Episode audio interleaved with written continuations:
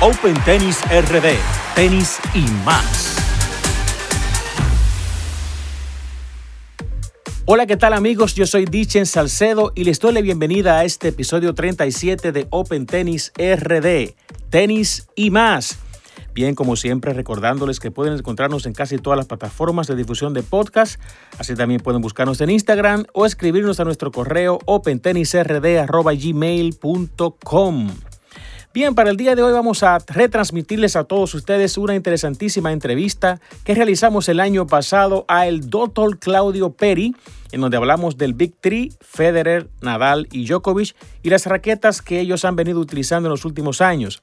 Además abordamos temas interesantes de los tenistas amateurs de clubes, las raquetas que utilizan, qué le conviene, qué no les conviene y demás. Así es que esperamos que puedan disfrutar de este contenido interesante que tenemos para todos. Pedimos disculpas por la diferencia sonora que podrán escuchar ya que fue grabada vía Zoom esta conferencia y por esto la razón de la diferencia sonora. Así que pasemos directamente a la entrevista con Claudio Peri. Adelante. Bien, nos encontramos acá con el doctor Claudio Peri de Cross Court Tennis, encordador, técnico de raquetas y seguidor del tenis desde que tiene memoria. Queremos darle la bienvenida cariñosa por una vez más acceder a nuestra invitación y ser uno de los colaboradores que permanentemente están ahí, al pie del cañón. Bienvenido, doctor Claudio Peri. Hola, Diches, hola. Muchas gracias por la enésima invitación. Siempre feliz de estar en este espacio. Gracias a ti, gracias a ti por tu apoyo, hermano. Queremos, antes de hablar de lo que tenemos del tema más importante, poner en contexto un poco esto de cross-court tenis, para los que nos escuchan y no conocen, ¿qué es Claudio Crosscourt? ¿Cómo nace y por qué? Ok, bueno, como decías en la presentación, yo soy seguidor del tenis desde que tengo memoria. Siempre me ha fascinado el tema de las raquetas, pero nunca me metí tan a fondo como hace unos 10 años. Yo tuve que parar por mucho tiempo de jugar, casi 16 años sin, sin poder jugar tenis y cuando retomé me encontré un mundo distinto al que yo había dejado. Eh, las raquetas eran otra cosa, eh, eh, nada se parecía a lo que yo estaba acostumbrado a usar. Y en Una preguntita, perdón que te interrumpa, e, ese, esa pausa fue específicamente para cuál año, cuáles años aproximadamente? Yo dejé de, yo me accidenté en un motor, no fue gravísimo, pero me dejó la rodilla como en mal estado. Eso fue en el 93, por ahí, 92-93. Ya.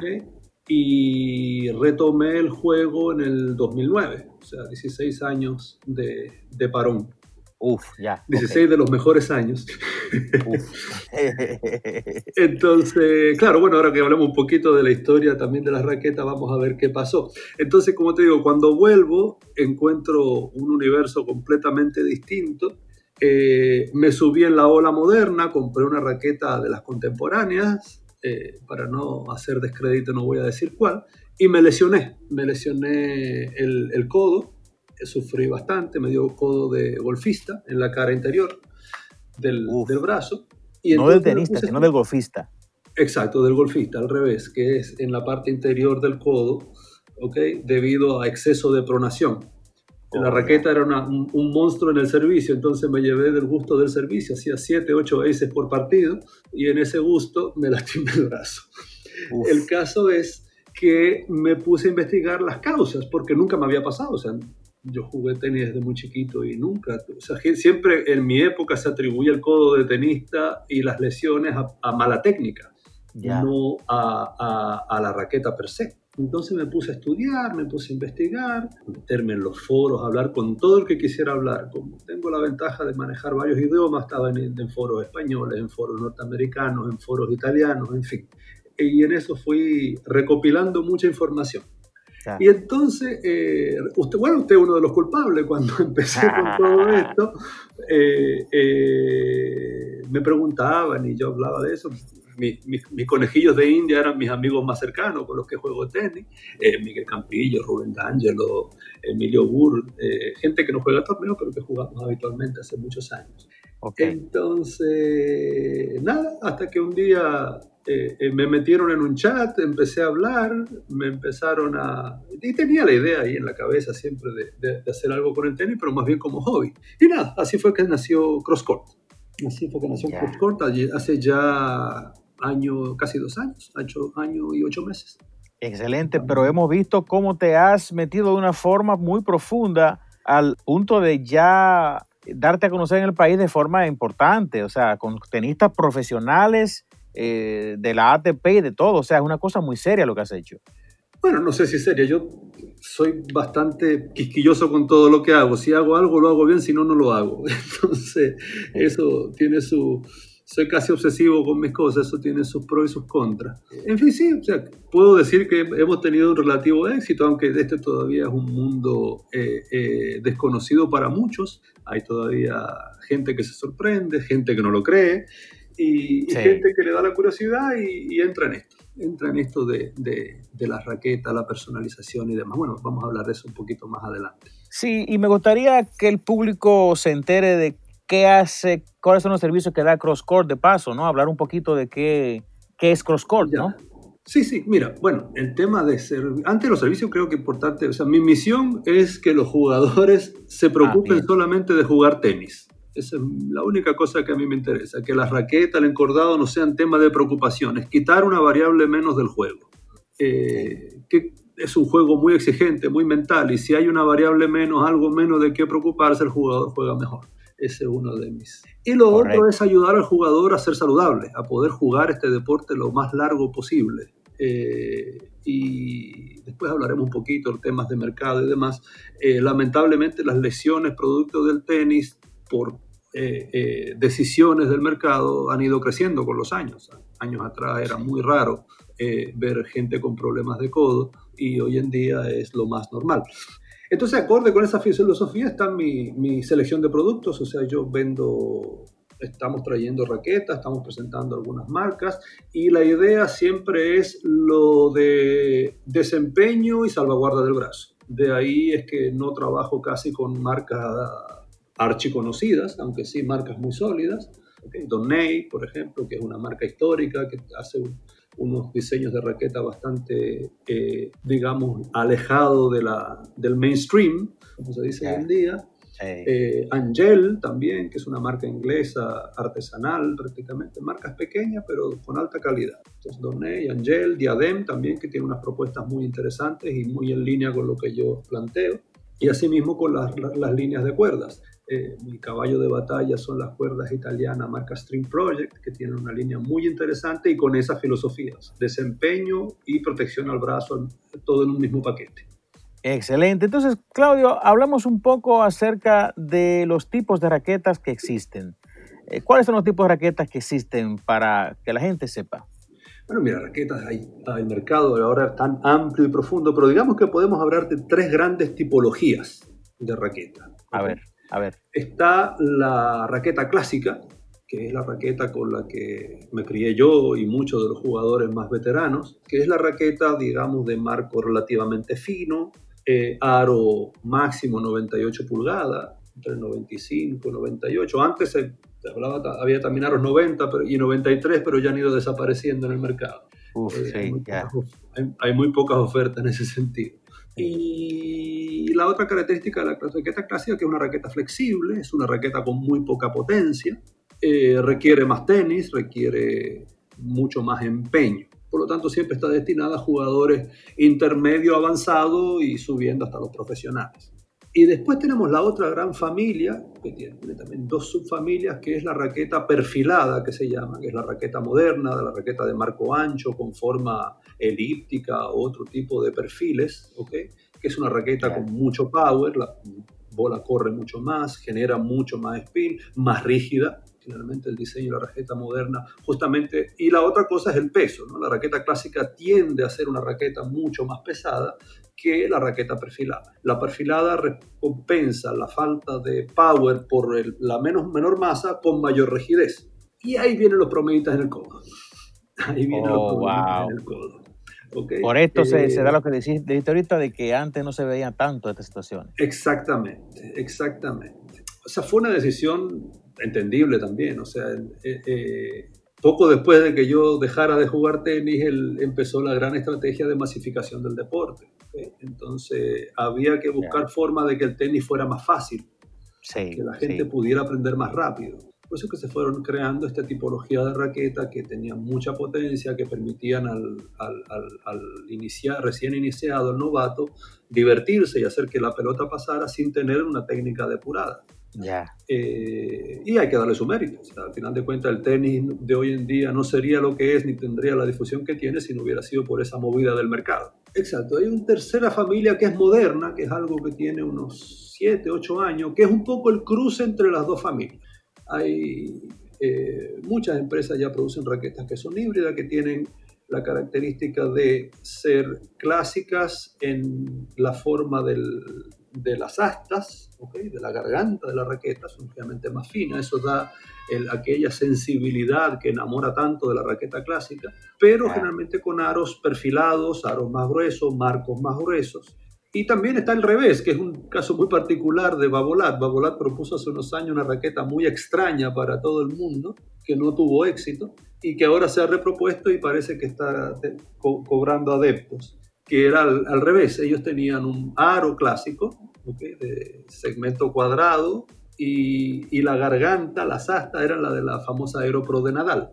Entonces, era una oh. raqueta, e, esa fue una raqueta que salió 2008, 2007, muy extraña, y que en el momento no tuvo éxito. Ahora, la, ahora es la que está usando Aliasime. Oh, ya, ok. Esas son las raquetas híbridas, que es un diseño, ahora ha habido mucho, estamos en un momento muy interesante con el tema de los diseños de las raquetas, porque se está tratando justamente de, eh, eh, con el uso de los nuevos materiales, nuevas técnicas de construcción, nuevos conocimientos también, eh, de, de, de, redondear un poquito el círculo, ¿no? buscar esa raqueta que te dé desempeño, pero que no sea demasiado agresiva con las articulaciones. Ok, ok. Y pasando, doctor, al área de las especificaciones, ¿qué nos puedes hablar, qué nos puedes contar acerca del área de las especificaciones? ¿A qué nos referimos cuando hablamos de especificaciones de las raquetas? Mira, la especificación de la raqueta, digamos que lo común, lo que todo el mundo debe entender son cuatro grandes cosas, ¿no? El peso de la raqueta, el patrón del encordado, el tamaño del aro y la, inercia, que la menciono de último, pero es la más importante de todas. Y en el medio va el balance, pero el balance siempre digo yo que tiende a ser engañoso, eh, porque el balance es una combinación de peso e inercia, es decir, qué tanto pesa la raqueta y cómo está distribuido ese peso, al final de cuentas te va a dar el balance de la misma. Pero puede haber dos raquetas con balance a 32 centímetros, por decir algo, y son completamente distintas. ¿Ya? Entonces digo siempre que el balance es como una especificación derivada. Pero lo que hay que mirar muy bien es eso, el, el, mercado se ha estandarizado mucho en categorías de peso. O sea, están las sub 10 onzas, las raquetas de menos de 10 onzas, que son generalmente destinadas a, a usuarios eh, eh, novatos, que no se la recomiendo nunca a un jugador competitivo, aunque sea C3, porque justamente el, el poco peso hace que la raqueta sea un poquito más inestable. Y cuando uno juega en un nivel donde la pelota se mueve a cierta velocidad, que no es el nivel del novato, eh, la raqueta puede terminar lastimada. Entonces hay uno que tiene que ser muy acucioso en elegir un peso que sea acorde a su nivel de juego y a su contextura física. Y Una preguntita antes, antes de pasar, cuando tú hablas de inercia, esto para que la gente entienda, porque es difícil tal vez transmitir estas cosas de manera no visual como estamos nosotros ahora. Sabemos ya que el peso es el peso, obviamente, y también entendemos que el peso se puede distribuir eh, en diferentes zonas de la raqueta, ¿no? Pero la inercia, ¿qué es la inercia, doctor? A ver, la inercia en términos técnicos es la resistencia que opone un cuerpo a ser puesto en movimiento. Okay. Algún ingeniero, amigo ingeniero me podrá corregir, pero hasta donde yo la domino el concepto es eso. Es decir, todo cuerpo opone una fuerza que hay que vencer para poder ser puesto en movimiento. Entonces, las raquetas eh, tienen varias inercias, pero la que siempre se, se, denomina como la más importante, que en inglés se llama swing weight, la pueden ver publicada en casi todos los sitios de ventas de raquetas, aunque no es una especificación que publican las casas, ojo, eso es muy importante. Oh. La casa nunca especifica el dato de inercia porque, y hay un tirón de oreja para la industria, las tolerancias de fabricación, las tolerancias de manufactura son tan grandes que le resultaría imposible garantizar una inercia. Entonces tú puedes tener dos raquetas que se ven exactamente igual, pero con diferencias importantes en términos de inercia, justamente por esto de las tolerancias de fabricación. La tolerancia estándar en la industria es en peso más o menos 7 gramos y la posición del balance más o menos medio centímetro. Parece muy poco, pero 7 gramos hacia arriba y 7 gramos hacia abajo te dan 14 gramos, media onza. Sí, claro. O sea que tú puedes comprar dos raquetas con la misma pintura, ¿ya? pero una pesa media onza más que la otra. Wow. Y, y esa es una diferencia que vas a sentir a la hora de jugar y, y el, el, el, cerebro de los jugadores no es tonto. Aunque no sí. sepan los números, siempre gusta más la raqueta más pesada. Eso es algo que tengo archi comprobado. No he encontrado nadie todavía que tenga tres raquetas y me diga que la que más le gusta es la más liviana. Doctor, yo quiero interrumpirle porque usted dijo algo que me hizo recordar un punto que yo mismo estaba confundido hace un tiempo sobre el mismo y es el, el tema del peso hay una creencia generalizada de que las raquetas con poco peso son las mejores raquetas porque te van a proteger el brazo. Sin embargo, y, y, y, por el contrario, piensan que las que son pesadas son muy malas porque te van a lesionar por el peso del codo. Y, y, he visto esto cantidad de veces. ¿Qué hay de cierto en esto y cómo es que funciona esto de, de que si el peso es bueno o es malo para el brazo en la raqueta, etcétera? Mira, hay un viejo adagio en el sector de, la, de, de, las raquetas que dice, usa la más pesada que puedas manejar cómodamente. ¡Wow! y esa es la mayor de las verdades. Esa es la A ver, ¿por qué? Verdades. Porque es bastante simple. Si tú le vas a, a vas a golpear, pongamos, eh, sí. con un palo de escoba o con un bate de béisbol, ¿con cuál vas a sentir mayor impacto en la mano? ¿Con la escoba o con el bate? Bueno, se supone que con la escoba vas a sentir el impacto en la mano más. más exactamente, ¿no? exactamente. ¿Por qué? Porque el menor peso ofrece menos resistencia al, al cuerpo, a, al cuerpo que estás golpeando. Sucede exactamente lo mismo con la pelota de tenis. Claro, la pelota de tenis no es una pared, no es una, una piedra, no es una pared, salvo que estés jugando contra Rafa. uh... Pero la realidad es esa, es decir, cuando tú tienes una raqueta muy liviana, la pelota te gana el contacto, sobre todo cuando tú estás jugando en un nivel donde la pelota se mueve a cierta velocidad. Por eso digo, si todo esto es relativo al nivel que tú juegas. ¿okay? Sí, sí. El novato. Eso es importante pasando, remarcarlo una vez más que tiene que ver mucho con el nivel en que se esté jugando. Exactamente. Y con la contextura física. O sea, el peso puede lastimar, y es verdad que el peso puede lastimar, cuando es excesivo para lo que uno puede manejar.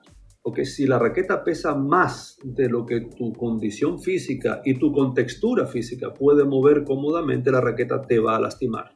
Pero te va a lastimar por sobreesfuerzo, sí. sobre todo en el servicio. Lo que más sufre en esos casos es el servicio. Porque en el servicio es cuando uno, el movimiento inicia desde de quieto, no hay, no hay carrera, no hay impulso en ese momento entonces que los músculos trabajan mucho más para poner en movimiento esa raqueta. Sí, y ahí sí claro eh, puede haber lesión. Pero la, el, el, adagio es ese, lo más pesado que puedas manejar cómodamente. Yo digo siempre que un jugador C3, para ponerle un parámetro, debería estar jugando con raquetas que van desde los 320 gramos hasta los 340 gramos terminadas. Eso sería en onzas, disculpa que yo mi, mi, mis unidades de medida son un desastre.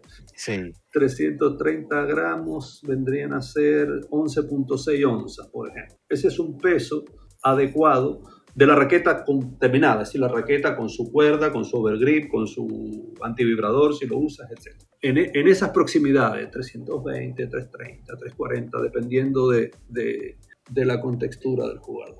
Ojo, es importante para los que nos escuchan en otros países hablar de, de, de, qué es un C3. Hemos hablado de C3. Un C3 es un jugador de club que por lo general eh, compite, no está todavía a un nivel de tenis alto, pero es la, vamos a decir, donde se encuentra el grosor de la mayoría de jugadores, ¿no? En, en los clubes es, y demás. Es el, el, amateur competitivo, la categoría de entrada, digamos.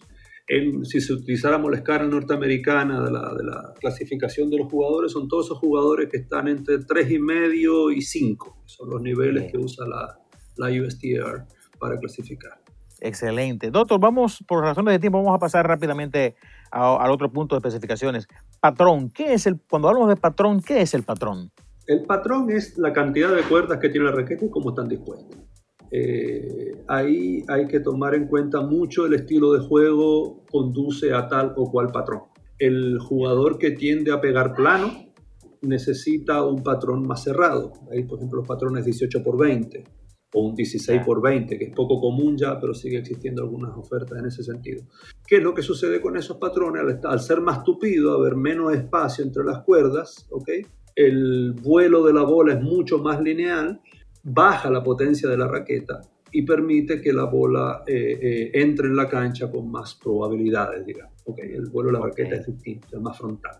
El jugador de spin o el jugador, digamos, eh, que usa una cantidad de spin suficiente para controlar la bola, no que, que pega el planazo, obviamente se, se, se acepta en, en patrones 16 por 19 o algo por el estilo hace unos pocos años, que bueno, la que tú usas, la que tú usaste hasta hace poco, estado, estuvieron muy de moda los patrones de spin, patrones muy abiertos con mayor cantidad de principales y menos cantidad de cruzadas, 18 por 16 de Wilson, por ejemplo, eh, que lo que hacían era eh, hacer el juego más fácil. El patrón muy abierto lo que tiene, la bola sale con un ángulo de salida más alto, la bola va rotando más porque hay más espacio entre las cuerdas, por lo tanto la raqueta imprime más efecto y se controla mucho más la pelota, se juega más fácil.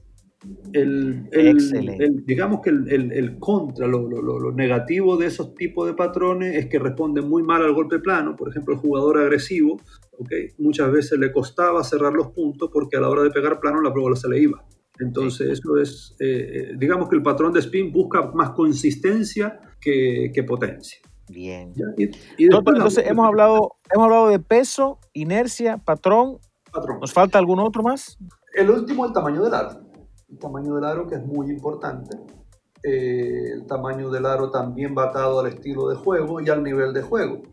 Eh, hay que decir que todos los tenistas somos víctimas de nuestro propio ego y queremos jugar con aros más chiquitos de lo que podemos manejar.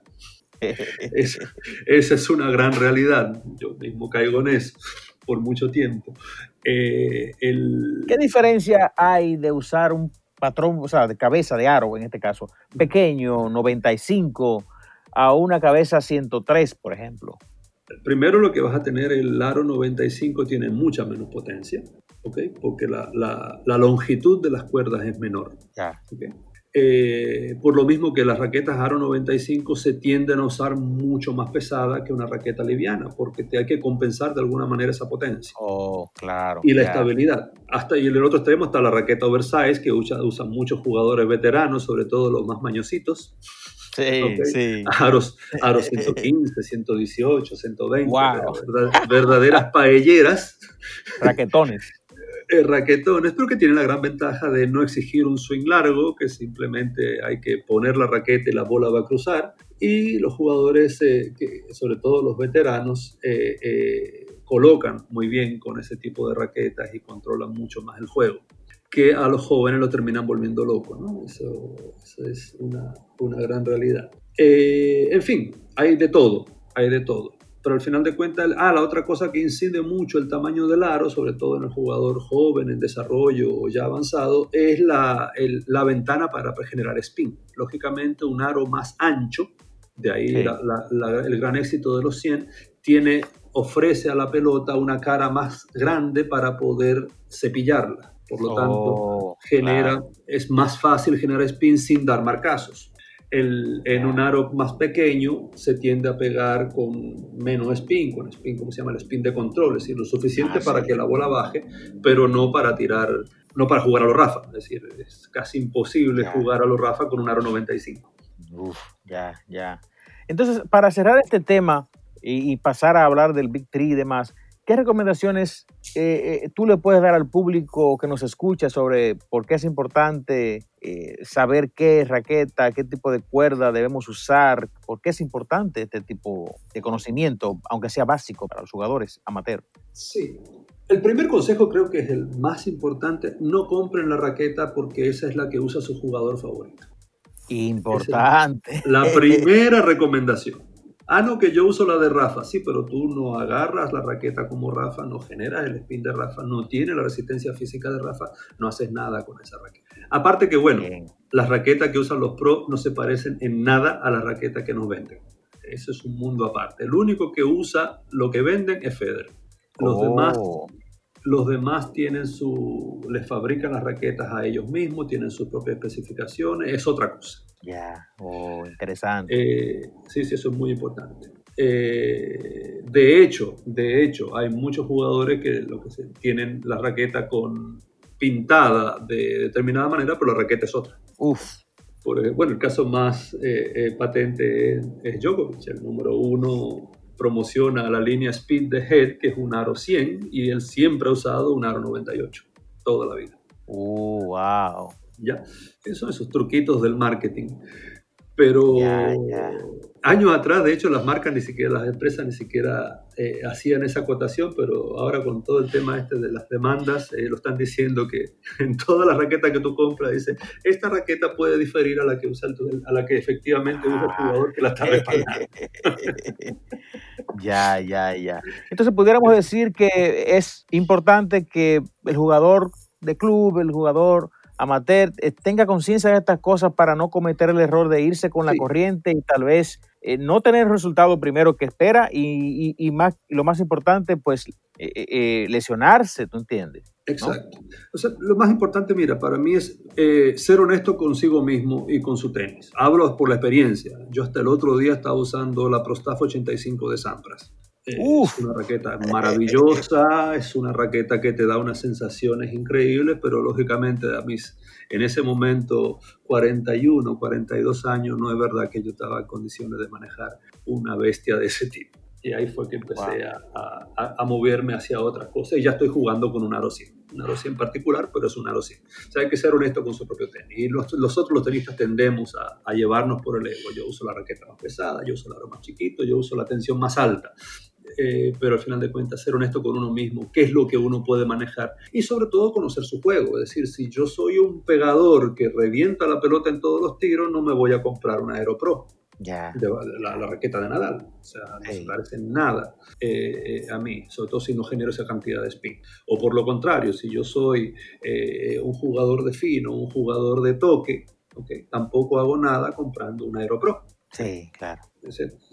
La raqueta siempre va acorde al estilo de juego y a las características del jugador. Entonces no se lleven del mercado, sean honestos con lo que necesitan y no les dé vergüenza usar un aro 102 o un aro 105, que hay raquetas excelentes en esa categoría también.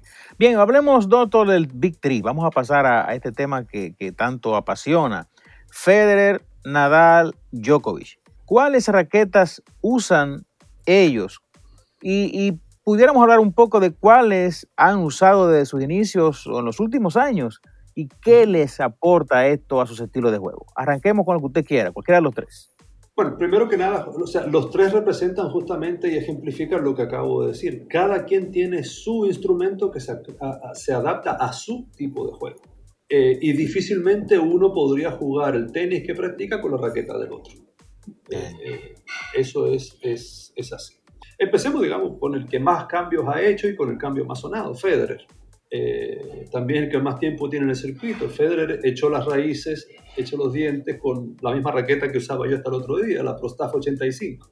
85. Eh, que cuando eso todavía las raquetas no se asociaban a jugadores. La, la era la Prostaff y la usaba Sampras, la usaba Federer, la usaba Jim Curry, la usaba Stefan Edberg, la usaba Uf, todo el que, el que quisiera usarla. Eh, la misma Steffi Grafus un tiempo la... y era la misma raqueta. De hecho, esa raqueta fue ideada para Jimmy Connors, que nunca la usó. Wow. Sí, Jimmy Co- es porque la, la Prostaff tiene una historia muy interesante. Pero bueno, no vamos, no vamos a entrar en la No, historia del- modelo porque eh, se vuelve complicado. Claro. Entonces, Federer empezó arrancó con, con ese 85. con ese 85. De hecho, la fam- el famoso partido de Federer contra Sampras en Wimbledon 2001, los dos tenían la misma raqueta. Oh, ya. Ok. Eh, bueno, no la misma. Federer tenía la versión hecha en China y Sampras la versión hecha en San Vincent, pero esa es otra historia. en fin, de- después, después de 2001 es que Federer, cuando ya empieza a subir en el ranking, y después que Federer es número uno, él pide a Wilson algo especial. Entonces de ahí que sale toda la serie de raquetas Aro 90 que usó Federer a partir del año 2003. O sea, Ya. cambió de 85 a 90.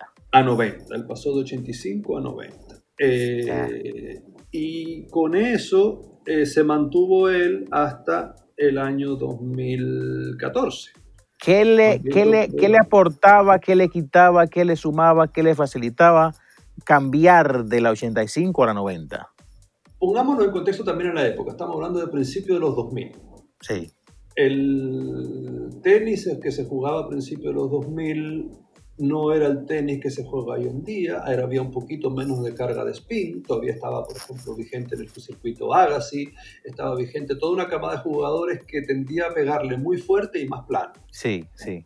Entonces, Federer, con esta capacidad enorme que tiene de utilizar lo que viene de aquel lado y lastimarte tomándolo muy temprano, el aro 90 le daba todas las armas para poder ser, bueno, y lo que fue eh, en ese momento Federer, que era casi imposible ganarle en, en pistas rápidas. Porque la raqueta le daba justamente toda la estabilidad y toda la precisión que él necesitaba. ¿Cuándo empieza a sentir Federer que realmente la raqueta no era suficiente? Después de 2008-2009. 2008-2009 sucede algo muy importante en el circuito, que es la ralentización de las superficies. Ok.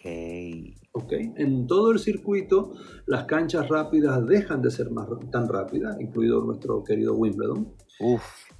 Y en eso entonces empieza a predominar con toda esta camada de jugadores jóvenes, capitaneados por Nadal y los que vinieron después, empieza a primar un juego de más efecto. La pelota viene más cargada de spin. También eh, tenemos más físico, ¿no? Más físico. Y también hay un tema que son las cuerdas. Eh, yo siempre digo, entre, en broma y en serio, que el que mató a Sampras no fue la raqueta, sino fueron las cuerdas. ¿okay? El, que, el que jubiló a Sampras se llama Guga Kuerten, que fue el primer jugador que usó poliéster en el circuito. Oh, ya. Ya. Eh, fue el primer jugador que usó poliéster, Guga. El Guga fue el primer jugador en usar poliéster. Luxilon, que de ahí es que debe su, su gran éxito la marca. ¿ok? Eh, y con Luxilon fue, que, Luxilon fue que hizo que se ganara ese mítico Roland Garros del 94. Y eso mató el, juego de saque y volea, porque ahí sucedió que todo el jugador agresivo que subía la malla, si antes cuando llegabas a la línea de saque te encontrabas la bola un poquito más abajo de la rodilla, ahora te encontrabas la bola eh, que te había picado al frente, o la, te había encontrabas la bola a la altura de los tobillos. Entonces, volear era mucho más difícil. Eh, eh, y los passing shots que, que, que se empezaron a, a, existir, antes no existían. Esos passing shots de ángulo corto que se tiran hoy en ah, día eran, eran inexistentes o muy difíciles de ejecutar. Eh, era otra cosa. Entonces, al morir el juego de saque y volea y el tema de las cuerdas, y al empezar a enfrentarse a estas pelotas cargadas de spin, sobre todo la de su némesis, la de Rafa, Federer empezó a sufrir mucho, mucho famosos son los marcazos de Federer, recuerdo, tanto de derecha como de revés en esos años. De 2009 a 2012, creo que fueron los años en que Federer más marcazos dio en su vida. wow. Eh, pero, la, claro, la pelota con la que se estaba encontrando era otra. Porque cuando una pelota viene muy cargada de spin, tú tienes que contrarrestar ese spin. ¿Ok? O sea, hay que matar el spin con el que la pelota viene. Y si no logras matarlo, eh, eh, estás en problemas porque te le vas a devolver una pelota corta. Entonces de ahí viene eh, que para muchos expertos, incluido el propio Edberg, no me voy a catalogar como experto, pero pensaba lo mismo. 2010, 2012 era la época en la que Federer debía haber hecho el cambio. Oh. Pero para cambiar para un jugador de ese nivel es muy difícil. Vamos a ver más adelante que, que muchos de ellos no cambian la raqueta con la que, con la que lograron su, su, gran salto. La raqueta no la cambian por el resto de su vida. Okay. Es el mismo caso de Djokovic. Okay. Djokovic usa un marco, es el mismo marco desde que él entró al circuito hasta la fecha. Wow. Nunca lo ha cambiado, nunca lo ha cambiado. Lo que cambió después de la lesión del codo fue el patrón de encordado, que, que es personalizado y es exclusivamente para él. Pero eso lo hablamos okay. ok, entonces volviendo a Federer. Federer hace este cambio en 2014, le cuesta muchísimo, ok, porque es muy difícil reconfigurar una raqueta Aro sí. 97 para que tenga las mismas características de toque y eh, movilidad que necesita Federer. Sí. ¿Okay? Y también su tenis cambió, o sea, él hizo varios ajustes a, a raíz de la raqueta, pero se le vio mucho Entonces, más perdón, seguro. Perdón, en el 2014 es cuando él hace el cambio a la cabeza 97, 97 perdón. Y, sí. y, y, esa era la raqueta, eh, la roja, era esa. Sí, la, la primera Betsy. Eh, que esa, una anécdota, esa raqueta fue un orgullo para todos los, los foreros de Tennis Warehouse. Había un chico que hacía eh, eh, pinturas personalizadas, muy buen diseñador, había hecho cosas lindísimas, y cuando Wilson busca a alguien para rediseñar la línea gráfica de Federer, lo contratan a este muchacho. Oh. Es decir, que ellos nos miran. Todo lo que escribimos en los foros, la, la industria lo ve. Qué bien. Entonces le costó a Federer adaptarse a la raqueta. Sí, de hecho recuerdan, en ese mismo 2014 él había hecho las primeras pruebas, de hecho creo que jugó hasta un torneo en tierra batida, ahora no recuerdo cuál, un torneo, un torneo que él hace años no jugaba, no sé recuerdo si fue Kisbuel o Hamburgo o algo así, eh, donde hizo la prueba con ese Aro 97 y lo abandonó, y después terminó la temporada con el Aro 90 y, y, después en la pretemporada, justamente de 2014 para 2015, fue el que él hizo el cambio definitivamente. Ya, ok. y se ha quedado en esa, en esa especificación hasta, hasta el día de hoy de 97. Exactamente, y no ha cambiado. Eh, él no tocó su, su, encordado, sigue siendo el mismo de, toda de, de, los últimos, de los últimos 20 años o más, que él usa lo que se llama un, un híbrido inverso, la, tripa, cuerda de tripa en las principales y poliéster de Luxilon en las cruzadas. Oh, ya, wow. Y la tripa, ¿por qué? Justamente como Federer toma la pelota tan temprano y no es un hombre que haga un swing violento, o sea, Federer no es un swing violento como el de Rafa, es un swing mucho más, más controlado, más acompañado, él necesita que la, la cuerda le dé esa respuesta que le consigue la, la tripa y le dé también esa sensibilidad que es otra de las grandes características de la cuerda de tripa, pegarle con, pegarle con la mano a la, pelota. Ya, ya. Ok, pasemos entonces a Nadal, hablemos de Nadal. Rafa, Rafa es un, un producto de la raqueta moderna. Rafa empieza también bajo la influencia de, de, de Moyá, que era un poquito su, su ídolo cuando chiquito, de, la misma ciudad, de la misma ciudad y todo. Eh, él empieza su carrera eh, juvenil con la Pure Drive, la, raqueta más vendida del mundo, la Babolat Pure Drive. De hecho, dicen que él usaba un modelo muy escaso que tuvo, salió solamente en el 94 y Babolat no replicó nunca más, que se llamaba Soft Drive, que era el mismo marco pero más flexible, que era lo que usaba Moyar realmente. Eh, entonces, con esa raqueta, Rafa hizo toda su, su su carrera meteórica en los juveniles y ya entrando en, la, en, la, en el circuito profesional, ya estaba patrocinado por Babolat, Babolat diseñó para él la famosa Pura Aero, o en aquel momento se llamaba Aero Pro, cuando recién salió, Babolat sí, un poquito los nombres. Que ella, bueno, esa raqueta, esa raqueta se llama Rafa, es decir, no, es el referente, ¿no?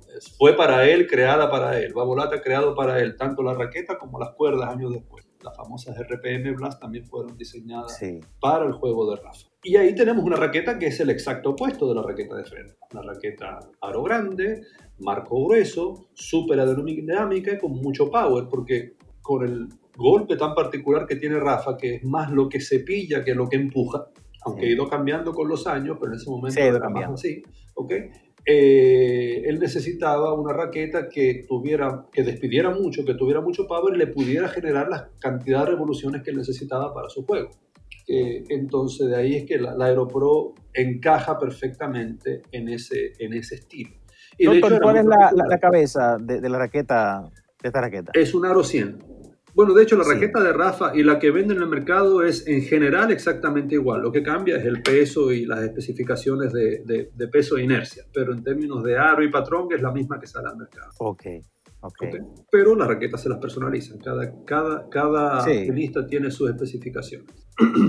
Claro, claro. Entonces, ahí volvemos. Aquí tenemos dos tipologías de raqueta para dos tipologías de juego distintos. O sea, para Federer sería imposible desarrollar el tenis que desarrolla con la raqueta de Rafa. y viceversa.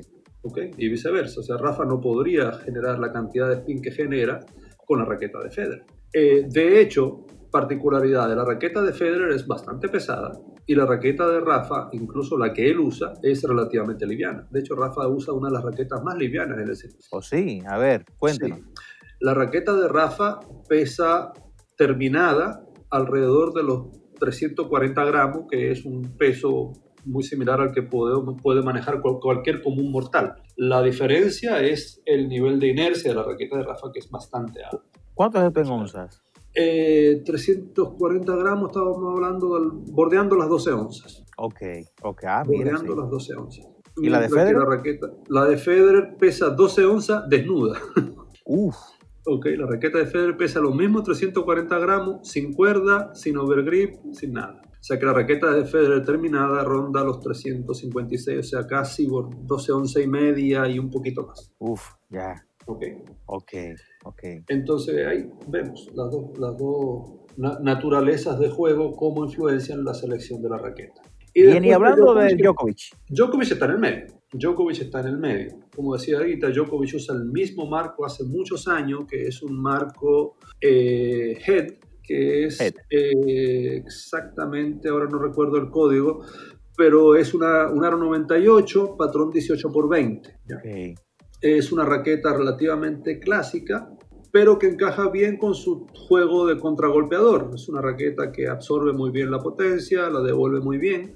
Hay un caso interesante con Djokovic, es eh, él modificó muy fuertemente su raqueta para poder ganar la Rafa. Oh. Modificación que después llevó a su lesión de codo. Él empezó a oh. utilizar unos niveles de inercia inhumanos para hablar, eh, hablar en plata. Digamos que la raqueta de un jugador amateur oscila entre los 315 y los 330 puntos de inercia, más o menos. Eh, siendo 315 una raqueta promedio, que se mueve relativamente fácil, y 330 ya una raqueta importante, que hay que moverla, hay que saberla acelerar, pero que genera mucha potencia. Eh, las raquetas de los profesionales generalmente se mueven entre los 330 y los 350 y alguito. Algunos se empujan hasta hasta 300, bueno, Babrinka, que es un animal, usa 356.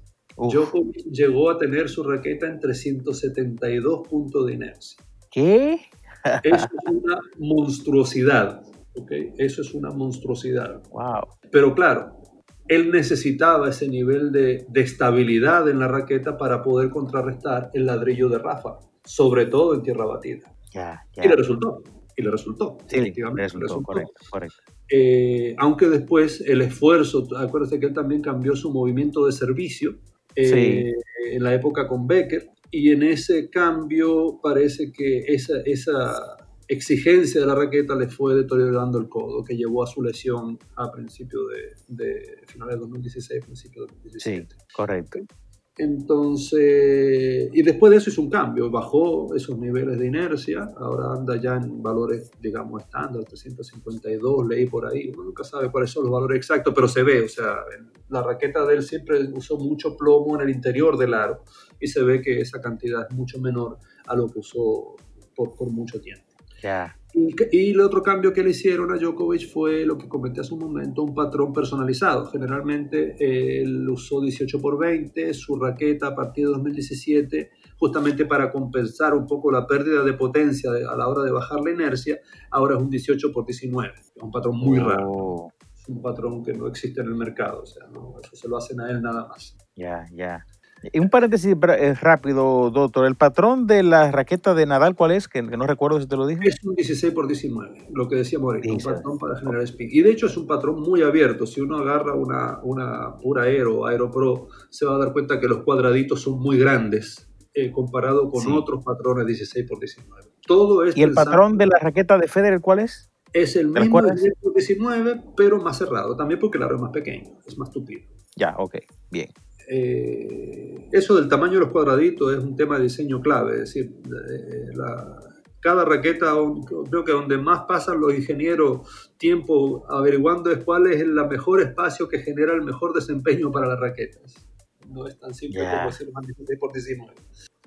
Ahí, sí que, ahí que está la gran ingeniería. Y, nada, eso, o sea, como veo, te digo, o sea, tenemos tres jugadores con tres tipos de juego distintos, un jugador agresivo y creativo como Federer, un jugador de potencia, eh, eh, defensivo contragolpeador, porque Rafa, bueno, Rafa es Rafa, pero, sí, sí. Eh, pero es un jugador de mucha potencia física y, y, con un swing que genera más rotación que traslación, aunque lo ha cambiado últimamente.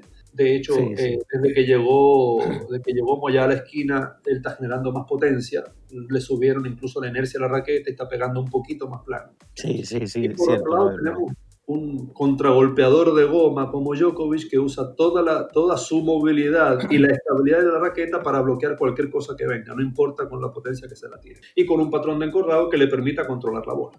Correcto, correcto. Bueno, doctor, la verdad que es muy interesante eh, este tema que hemos tocado eh, en este episodio 16. Eh, una pena que, no podamos seguir hablando de detalles que son importantísimos también, pero bueno, ya en otros episodios vamos a ver si podemos invitarle para, para abordar estos temas y poder satisfacer posiblemente la curiosidad que tenga nuestra audiencia. si hay alguna palabra final que quieras decir, pues los micrófonos son suyos, doctor. Ok, bueno, Vicente, como siempre, muchas gracias por permitirme hablar de lo que más me gusta. eh, como te habrás podido dar cuenta, si me encanta tanto el tema que puedo pasar horas hablando de esto, ya nos pasamos hace rato del tiempo establecido para el programa. Así es, así es. Eh, nada, los que nos escuchan, eh, hagan preguntas. Creo que por los distintos canales podemos hacer tal vez un programita de preguntas y respuestas y hacer algo así. Y nada, eh, recuérdense que todos los jugadores son distintos, por lo tanto las raquetas no tienen por qué ser todas iguales. Ese es mi moto y siempre va a ser. Excelente, gracias doctor por atender a nuestra llamada una vez más y en otra ocasión estaremos continuando este tema y abordando otros más de interés para el público. Gracias doctor. Gracias Dichen, un gran abrazo, saludos a todos. Bien, señoras y señores, hasta aquí el episodio 37 de Open Tennis RD, Tenis y más.